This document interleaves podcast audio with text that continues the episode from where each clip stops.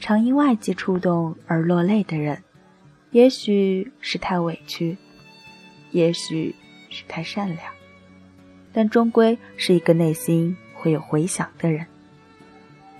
大家好，这里是荔枝 FM 八七三六，不要哭，小庞魂，我是主播向阳的小兔。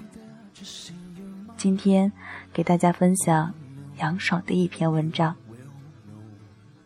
只有先感动自己，才能感动别人。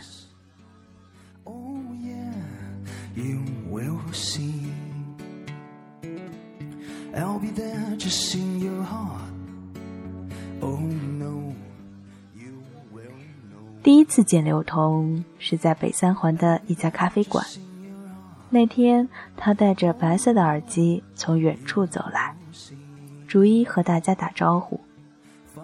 轮到我的时候，爽姐带着一点调皮和掺杂着肯定的疑问，我抿着嘴，笑着点了点头，心想：明知道我比你小九岁。然后就开始了当天的讨论。他随即拿出笔记本，我现在想知道你们每个人对书稿的感受。优点、缺点，什么地方最动人，哪个部分最鸡肋？所有事情都一样，谈优点一笔带过，讲缺点七嘴八舌。于是我们不停的说，他始终专心的记，回应每一个中肯的意见，观点相冲也未见不快。大约半个月后。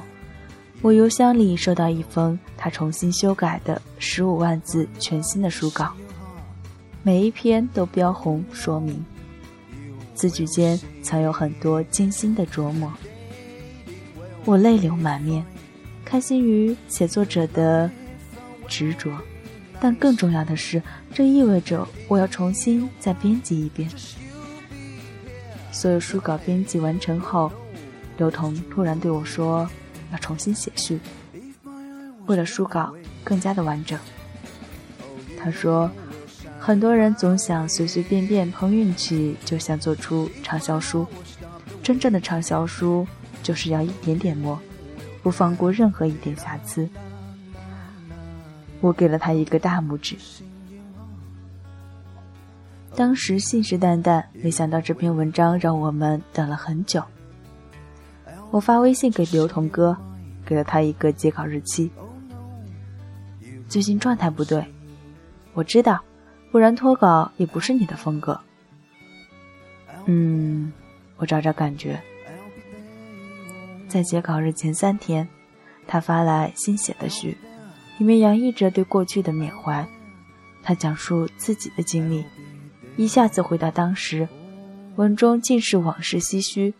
一番讨论之后，希望他再改一改，能站在当下更洒脱一些，跳出来站在现在看过去。说完之后，觉得自己也挺残忍的。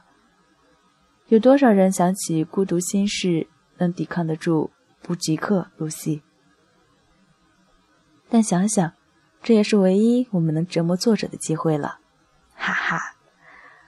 于是转身，一头扎进北京春天不那么美好的大风中。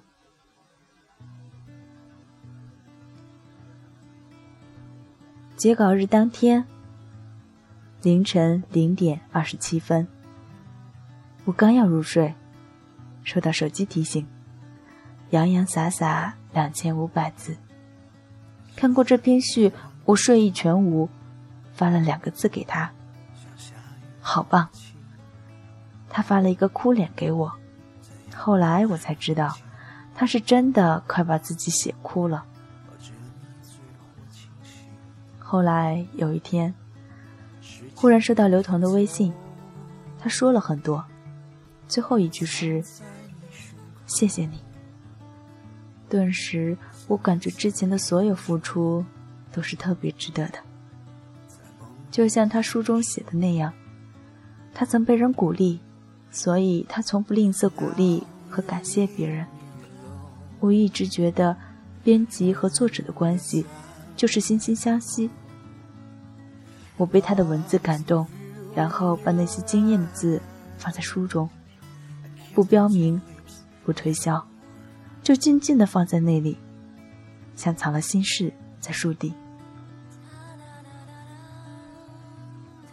任何一个人，只有先感动自己，才能感动别人。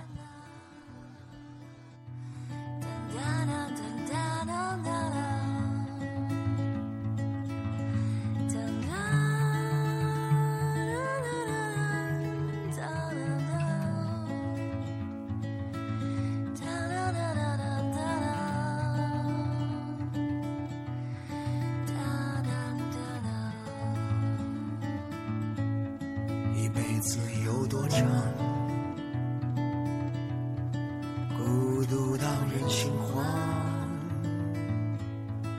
八岁的广场，青草只剩枯黄，时间不停走，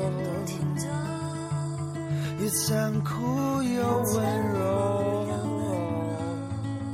只自顾自的走，模糊了那双